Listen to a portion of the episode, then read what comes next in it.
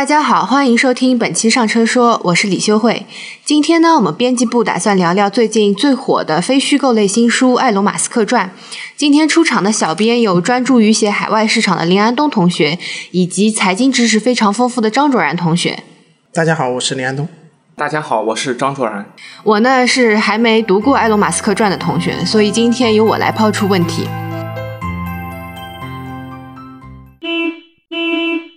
马斯克作为汽车界的焦点人物，大部分观众应该都对他或多或少有些了解。我对马斯克的印象是有个分水岭的，就是他收购了推特。在收购推特之前呢，我看马斯克就真的和他上一本传记的标题一样，觉得他就是硅谷的钢铁侠，把第一性原理刻在了骨子里，创业成功率高的匪夷所思，是神一般的男子。但他收购了推特之后，对推特的运营做了一些大部分人都比较难以理解的改动。我发现神一般的男子竟然也有神经病般的一面。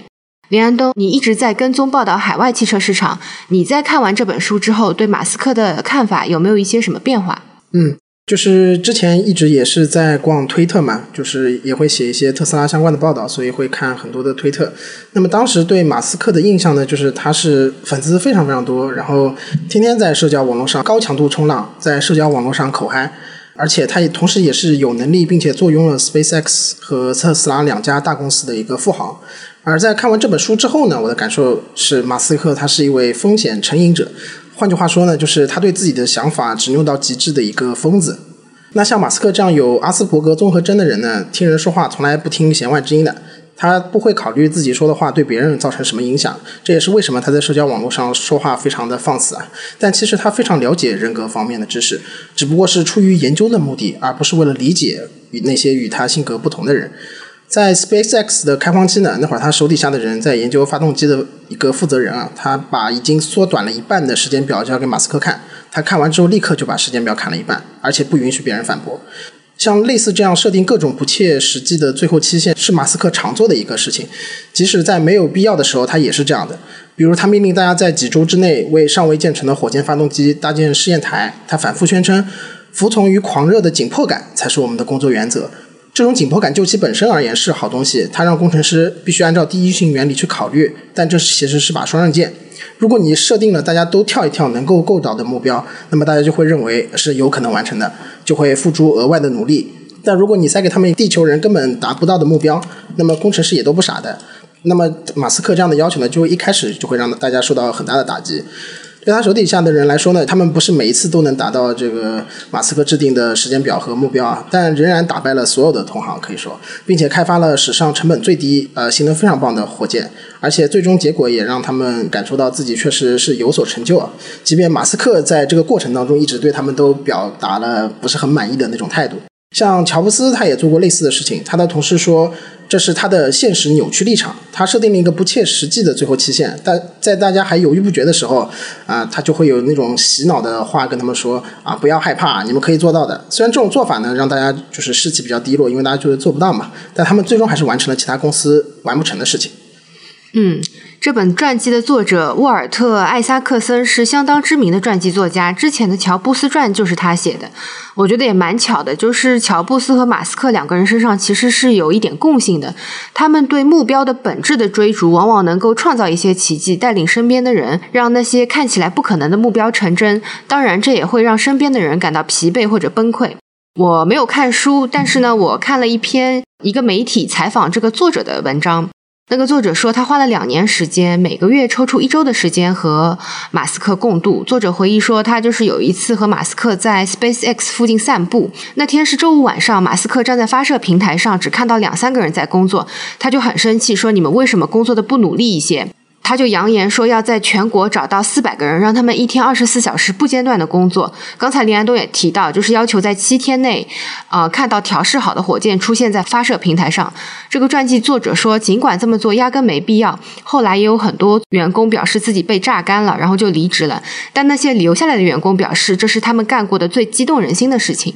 嗯，是的，我觉得这本书一个特别好的地方就是，作者他把马斯克这个人身上的那些矛盾点都写出来了。他身上非常多的矛盾点，但是其实想一想呢，也是可以解释得通的。所以他的人物形象呢，在这本书里面其实很立体，但同时也具有很具有神秘感。比方说，书里面介绍说，马斯克的共情能力很差，但是呢，我们也知道他设计的产品却总是无比精准地把握住客户的需求。还有就是他在工作中一旦开启他的疯狂模式，就会变得粗暴、冷漠又刻薄。他不仅仅是对员工，而且还有对他自己的家人。但是对马斯克持有好评的人其实很多，这里面不仅包括他的朋友们，还有他忠心耿耿的员工们，还有很多可以说是不同文化、不同立场，比方说白宫和中国政府，在这当中他都可以斡旋的游刃有余。所以光凭这点，我感觉很难认为他是一个情商偏低的人。嗯，他情商也许不低，但是很多天才都会有共情能力偏弱的通病，或者说他们是能共情的，但是他们心里就只有目标，懒得花时间和你共情。天才只负责溢出他的智商，不需要提供情绪价值。其实马斯克一直给人的感觉都是那种天才的设定啊，就是什么都会做，像前面提到的火箭啊，还有这个相关的知识他会的。然后特斯拉的第一款车 r o a s t e r 也是他有相关参与的设计，而且这款车公开亮相的活动，他那个时候因为不满当时那个公关的负责人的方案，他就直接把那个人给开掉了，然后选择自己接手，从嘉宾名单到菜单，还有包括餐巾纸的成本和设计方案都是他来的。那么很多人其实都知道马斯克的秘密宏图，就是之前前段时间也出到第三篇章了。但很多人不知道的是，第一篇章其实是马斯克为了强调自己在公司的核心作用而写的。因为特斯拉这家公司最一开始的时候，这个名字不是马斯克起的，这个公司也不是他创立的。最最早的时候的车辆的雏形也不是马斯克做的，他最早只是一个投资人的身份，然后后面才。就逐步逐步的投入特斯拉的实际业务当中，然后 Roadster 推出的那段时间，几乎所有的媒体都最多是点到他一下，或者是干脆就文章里没有他的名字的，然后他觉得自己被忽视了，然后才在官网上发布了一篇《秘密宏图》这个文章。但不得不说，马斯克他的这个宏大志愿确实是要超越我们普通人的，就是从书中也可以看出，像他建立这个 SpaceX 的初衷就是要把人类送上火星。我记得书里面有一段说的是。他当时没有想到 NASA 完全没有登陆火星的计划，因为之前有登月计划嘛，这让他非常意外。然后他觉得这个技术，因为他在他的看法里面是技术不会自己进步，而且技术也不会永远进步。就像埃及人怎么造出金字塔这个成为未解之谜一样，技术是还可能退步的，也可能丢失的。所以说，马斯克才会说要自己去把这个人类送上火星。特斯拉也是他可再生能源驱动世界的重要一环。嗯，就马斯克他一直有一些很宏大的愿望，像造火箭啊、造纯电的汽车或者卡车啊，这种宏大的愿望，我感觉只有小学的时候才会大声的喊出来。马斯克他身上有一种让人敬畏的天真，他真的是不忘初心，想要上火星或者大力推动可再生能源，就真的给他落实了。就像有句话说的：“天才永远少年。”嗯，是的，马斯克他的这个商业帝国呢，基本都是从他的崇高理想开始的。这种理想很可能只是他受了什么启发或者受了什么刺激之后的一个突发奇想，但他确实是会为这个理想去付诸行动，因为他很敢拼、很敢冒险，这种雷厉风行的这种气质，可能还有他的天赋、努力，包括一些运气的因素呢，造就了他一次又一次的成功。在读这本书之前呢，我想可能很多听众都是和我一样，对马斯克的商业帝国只了解一个大概。就是刚才提到的特斯拉、SpaceX，然后知道的更多的一点呢，可能就是 PayPal、机器人、推特、脑机接口这些。但是读完这本书之后呢，马斯克他的商业帝国还是非常令我震撼的。可能正如他自己所说，如果没有疯狂这种属性的加持呢，一个正常人是不可能打造起这么庞大的一个跨界的商业帝国。具体来盘一下，就除了刚才提到的特斯拉、SpaceX，马斯克的商业帝国还包括做地图服务的 Zip2。做第三方网络支付的 PayPal，挖掘隧道的 Boring Company，还有做太阳能储能方面的这个 Solar City，这个现在已经被特斯拉收购并入特斯拉了。人工智能方面呢，马斯克起初是投资了这个非常有名的 OpenAI，撤出投资后自己也建立了 X 点 AI，以及从人工智能衍生出来的一些相关的企业，比如脑机接口 Neuralink。机器人 Optimus，还有就是大手笔收购的推特，这个商业帝国呢，庞大的商业帝国是有多次跨界的。从书里面反映的内容来看呢，马斯克每隔一段时间就会坐不住，他要搞点事。这种事情要么是在自己的工厂里推进降本增效的狂飙运动，要么就是萌发一个全新的崇高的理想，然后开始为之奋斗。总之就是他需要以一些戏剧性的冲突作为他的养分，需要自己创造困难来自己征服。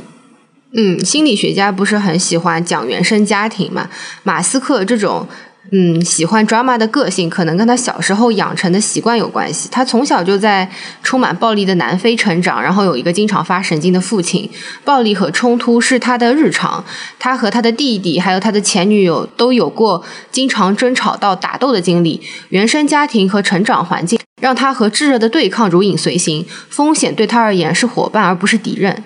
他是真的很愿意承担风险的，而且他对风险的这种高容忍度啊，让他表现出一种不计后果的那种偏执。就比如说他在有一个猎鹰九号的发射的前一天，在这个最后的检查当中，他发现那个二级火箭的发动机裙边有两个裂缝，然后 NASA 的每个人都觉得呢，这发射应该推迟几周，而且这种情况一般是会要换掉整个发动机的。然后马斯克就问他团队，如果我直接把这个整个裙边剪掉呢，或者说是沿着边裁剪掉它？换句话说，为什么不把两个有裂缝的底部剪掉一点呢？然后一个工程师告诉他说，剪短之后这个发动力的这个推力会不够的。但马斯克说，我算过了，剪掉之后是足够完成任务的。而且马斯克做出这个决定用了不到一个小时，并且在第二天真的完成了这个发射的关键任务。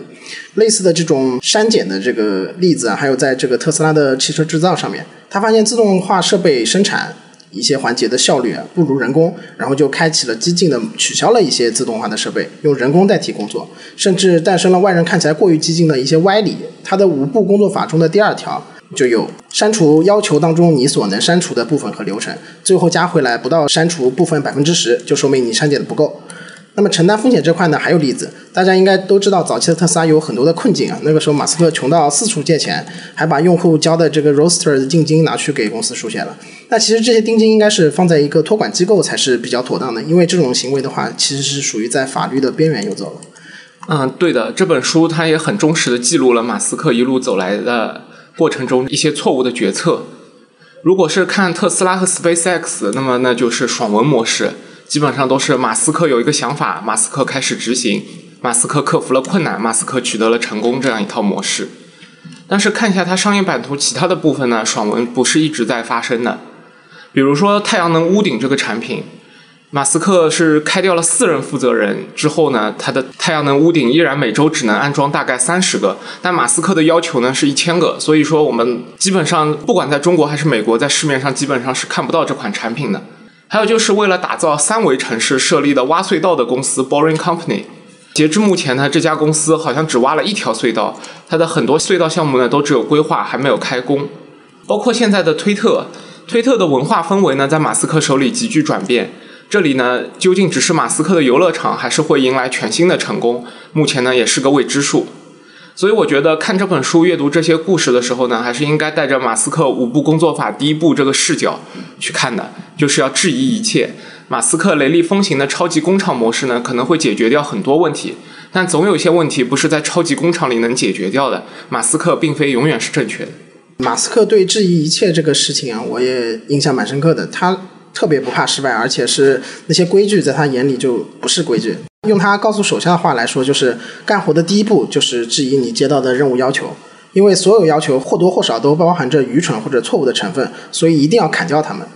在 SpaceX 的研发路上呢，每当工程师把某项要求作为某事的理由时，马斯克就会质问他们谁提的这个要求。如果工程师回答是军方要求或者是法律要求，这些都不能让他满意。马斯克有多不怕失败呢？在 SpaceX 创办的整个过程当中，马斯克采用了一种迭代式的设计方案，迅速的制成火箭和发动机原型进行测试、炸毁、修改、再次尝试，直到最后做出能用的东西，快速推进。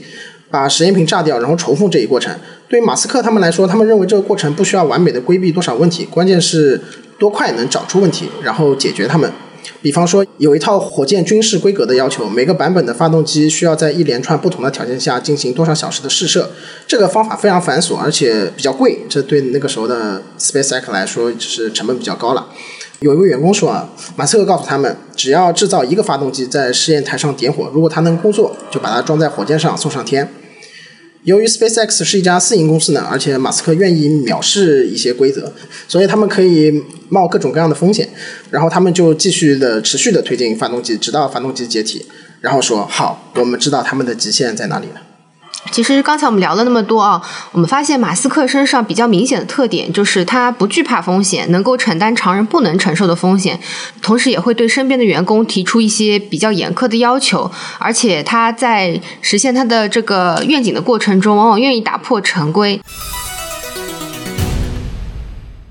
嗯我们编辑部的几位同事听完我们的这个聊天内容之后呢，也想对这本书发表一些自己的看法啊，包括就是通过自己在这个汽车行业多年的从业经验，对马斯克以及特斯拉有一些问题。如果说一到十分给这本书打分作为推荐阅读值，你们会打几分？呃，可能打个七分左右吧，因为其实这本书的这个时间线和叙事方式的顺序，我个人不是特别喜欢，就比较流水账，就有点不仅不是也不说流水账，就是有点凌乱嘛，我感觉就东一榔头西一棒槌那种感觉。就是我会更愿意去看，就是比如说讲一件事情，把这个事情的来龙去脉讲完，或者说是完全的按照时间顺序，就是它有把各种东西融在一起的话，那就就变成流水账。反正就是感觉这个逻辑性，我感觉，而且它有一些我懂了，就是马斯克的人生密度对你来说还是太浓了。啊，对。另外一点就是这个这篇书里面的人物实在是太多，那名字又很难记，就经常看着看着就忘了这个人到底是谁了，要翻到最前面去，因为他会突然为一个人介绍他的背景故事，然后介绍完之后就直接开始讲后面的跟马斯克相关的故事，嗯，这样就会显得比较难读进去，因为那些名字都比较长嘛。我想我应该是打个九分吧。其实我是比较讨厌看人物传记的，看这本书呢，主要是因为工作需求啊。但是我觉得这本书还是很好看的，非常的耐读。这本书的作者呢是一个历史教授啊，作为一个人文社科领域的教育工作者，我想呢，他呈现给我们马斯克的故事，可能就是要传递给我们一个人文社科教育一个比较重要的一个目的啊，就是让我们给世界更多的宽容。当我们有一天遇到了马斯克，或者说有一个身上有些特质非常马斯克的人，我们可能也会被他冒犯，对他这些很神秘的行为感到疑惑。但是我们或许可以给他们的性格、给他们的梦想给予更多的宽容。可能就像这本书最后说的，一个懂得节制谨慎的马斯克，真的还会像一个自由不羁的马斯克一样成就斐然吗？心直口快、无所顾忌，是他人格中不可或缺的品质吗？他脚踏实地又狂放不羁。如果我们不接受他人格中的复杂多面，那么火箭还能被送入太空吗？我们还能迎来电动车革命这场划时代的转型吗？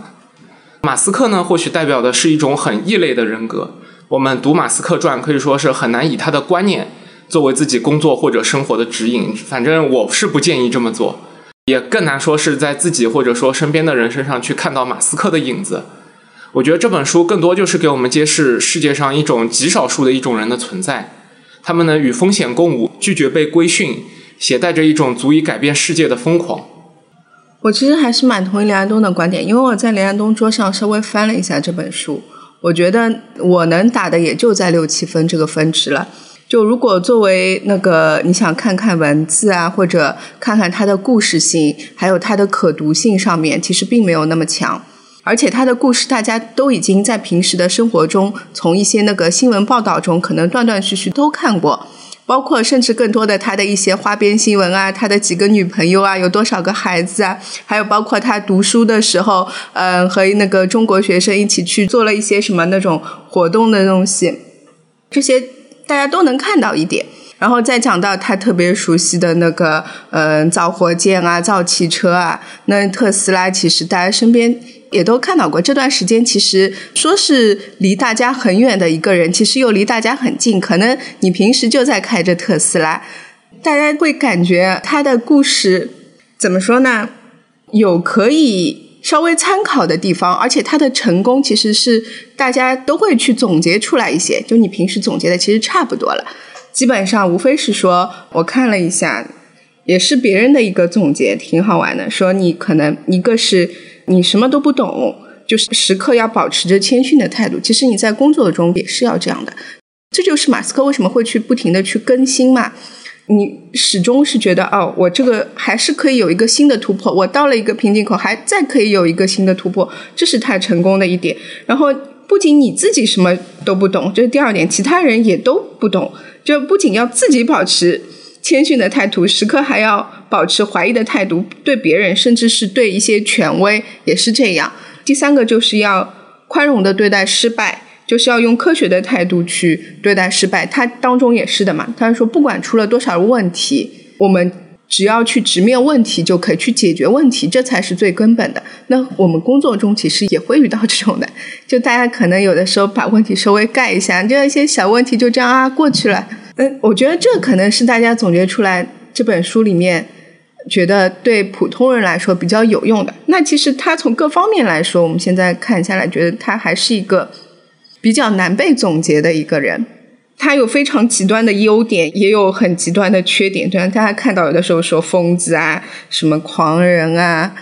他的思想，你说你要去复刻一下他的故事，或者按他的逻辑再去做一个这样的事情，那几乎是不可能成功的。因为马斯克只有一个马斯克，不可能有第二个。你说这本，如果我去看了这本书，我要照着他这个模式再打造一个帝国，那我觉得不太可能。那对大家来说，这本书的参考分值也就在六七分的样子。嗯，如果有更多时间的话，时间比较多，觉得可以看一下，就这个故事挺好玩的。大家不是说了吗？这是一个爽文，对吧？我是觉得马斯克是一个就是目标非常清晰，然后呃实践能力非常强的人。他知道怎么样去做一件事情，然后达成他的目标。可以说他的性格甚至在我看来有一点偏执，就是他为了做成一件事情，不管动用什么手段，就一定要去做到。然后。如果我是觉得，呃，你对马斯克这种性格比较有一种好感，或者一种崇拜，或者对他整个人生有一种好奇，你可以去读一下这本书。如果就是像我，就是在国庆期间，我到我朋友家里做客，我也翻了一下这个书。但是我对马斯克这个人这种性格，我不是非常喜欢，或者也对这个人的人生不是非常。感兴趣的话，我觉得这本书对我的吸引力也一般。我的感觉啊，我听下来的话，我也没看这本书。不是说我对马斯克的这个人不感兴趣啊，但是我没必要看这本书。为什么？《乔布斯传》什么时候写的？二零一一年出版的，八月十一号。那会儿乔布斯还在不在？不在了。马斯克现在还活得好好的。我为什么他要在人生巅峰的时候去看一本这种，就是说可能只是写了他一半的这么一个传记？而且我觉得有一点啊，有一点我觉得一直我很认为，就马斯克这个人，他跟美国那种 IT 领域那种大人物不一样，包括比尔盖茨、包括乔布斯啊、包括扎克伯格啊，他们都不一样。他可能更跨越了更多的维度，其他人只是专注在他们自己的维度，他跨越更多的维度，而且他更像是一种意见领袖，而并不是只是一个技术领袖。所以说，我们每一个人的眼里面，如果说你关注的这么一个视角不同的话，他会有一个不一样的马斯克。他可以是造车的、造火箭的，他可以是把跑车发到太空里的马斯克，也可以说像我要搞一个大隧道，我要去跑个这种高速的这种地下火车的马斯克。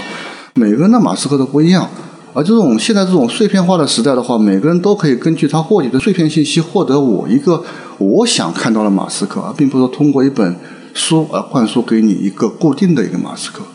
就是如果说你不是想跟他成为朋友或者想跟他成为对手，我觉得这本书其实意义不大的，因为我们现在有太多的渠道获得一个更加立体、更加丰富的一个马斯克的形象。其实我对马斯克个人啊，我有几点我特别是想了解的，我不知道这本书里面有没有提到啊？你们谁看过了可以回答我一下。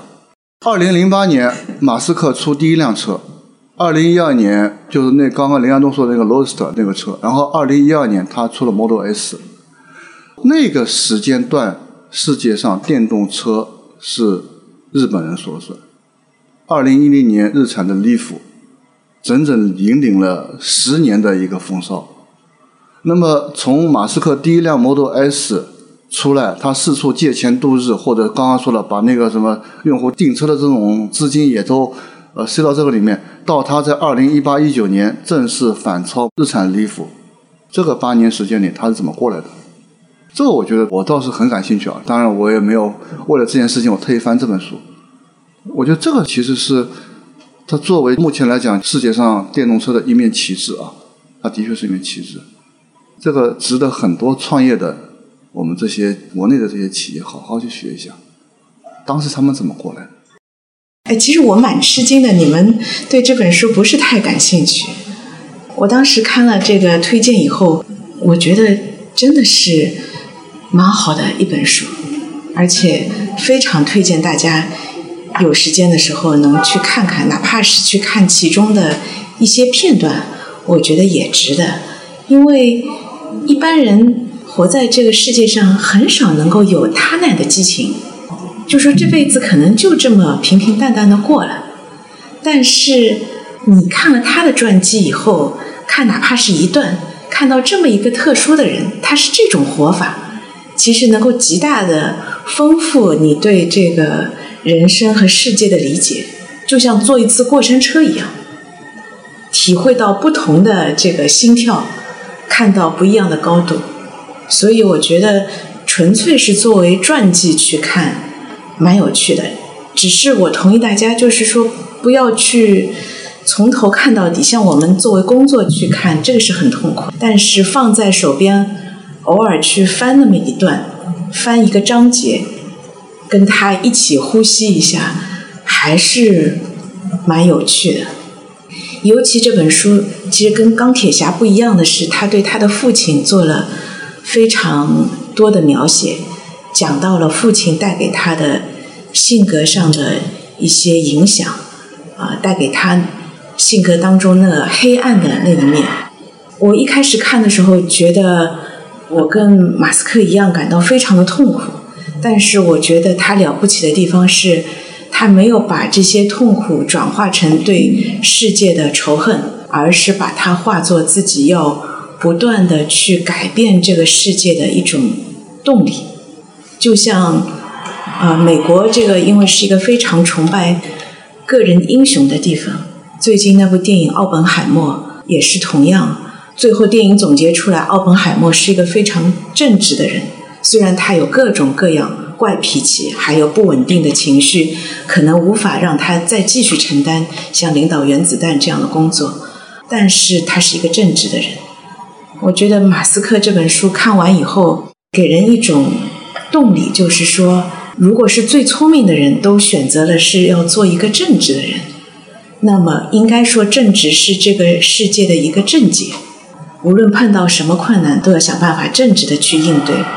所以我觉得看完这本书以后，虽然说不喜欢有这样一个老板，也不喜欢有这样一个同事，甚至说这个人太疯狂，改变世界是不是改变的太快了，都有打一个问号。会让这个世界陷入很多的不稳定当中，但是最终，你觉得他有这样一种性格，这样一种追求，在是有勇气的一个人，有信念的一个人，勇于探索的一个人，而且是一个正直的人。你觉得起码这点还是对人有启发的，所以我觉得这可能是这本书的价值吧，就是你可以留在身边，偶尔翻那么几页。给自己看一个非常像看到万花筒一样稀奇古怪的一个世界，然后回到自己平常的平凡的生活当中，啊，安慰一下自己。毕竟不是人人都是马斯克。这是我看完这本书的感想。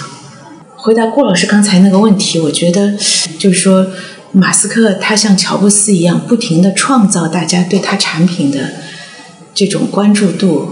和吸引力，然后大家想买他产品的人是大有人在。他只是怎么把自己告诉大家的梦想当中的这款产品给造出来，这个当中是需要时间的。然后他用自己的各种各样的疯狂支撑住这点时间，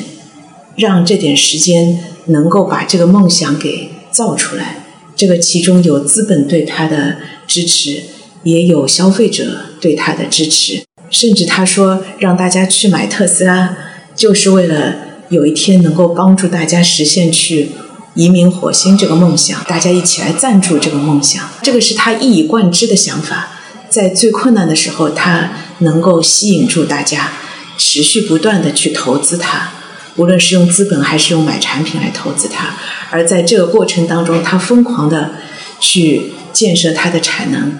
改善它的产品，完善这个技术，用这点时间，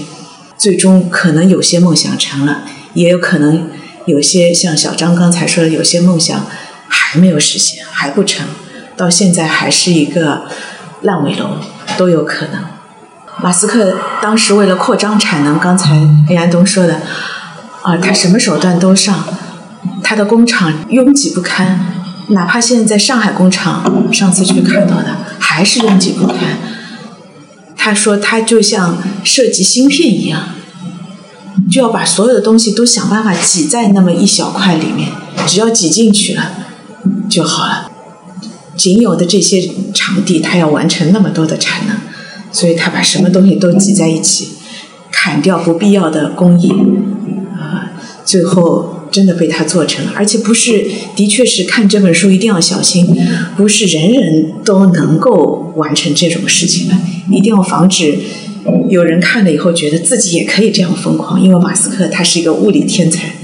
他在砍到很多的工艺的时候。甚至是在火箭最后一刻出现一些小问题，还能不能升空的时候，它其实按照这个书里的描写，它是经过了飞快的直觉性的计算，然后大家最后身边的人都相信他的物理直觉，他觉得能够砍掉或者能够忍耐这个风险，他是经过了一般人普通人不知道是怎么计算的一个飞快的计算过程，然后决定。火箭继续发射，或者是说这个工艺能够被砍掉，所以他这个里面还是有他天才的那一部分在支撑他的疯狂了。嗯，我是觉得这本书就是我之后还是会看的，因为我觉得他身上有一些东西是蛮能为大家指点迷津的。比如说，他第一次创业成功后，差不多得了两千多万，然后他就立刻去纸醉金迷，买一辆迈凯伦，哐哐一通玩，一通炫富，然后拿着剩下的钱继续去实现他的梦想。很多人就是普通人，在工作一段时间后攒下了一点小钱，也都会进入一个同样的阶段，去买一些年少时憧憬的东西来满足自己，这是完全 OK 的。就连马斯克都抵挡不住这样的诱惑，不要说我们普通人了。但他就是有，就是现在网上很流行的那句话，叫骑着自行车去酒吧，该省省，该花花。他很愿意为了星际文明、能源革命、人工智能改变世界这种宏大的愿景花钱。啊，对的，但真的到实际花钱的时候呢，他就又会像刚才提到的第一性原理，他会对成本高度敏感，说白了就是很抠啊，还不愿意为了降本承担极高的风险。嗯，马斯克和他的奇想呢，还是未完待续的故事。我们通过这本书得以管中窥豹，得到一个观察天才的机会。很多人看书呢，是去看他的成功密码。的确，他的一些方法论在拆解细化一下之后呢，确实也可以为我们普通人所用。但比这个更重要的是，马斯克他对梦想的坚持和实现。谁能说这不是一种热血呢？希望每一个读到这本传记、听到这期播客的人都能够被这股热血激励到。这本书的序章里不是写了吗？当其他企业家还在努力形成世界观的时候，马斯克已经形成了宇宙观。希望大家都能 dream big，保持初心，保持热血。梦想反正是梦，那就梦一个大的。万一哪一天实现了呢？本期播客就到这里。如果大家有什么感兴趣的话题，欢迎在评论区或者是进听众群与我们互动。同时呢，也欢迎大家关注我们另一档短节目《车圈下午茶》，每周一到周五呢都有最新鲜的车市热点发布。那我们下期再见啦！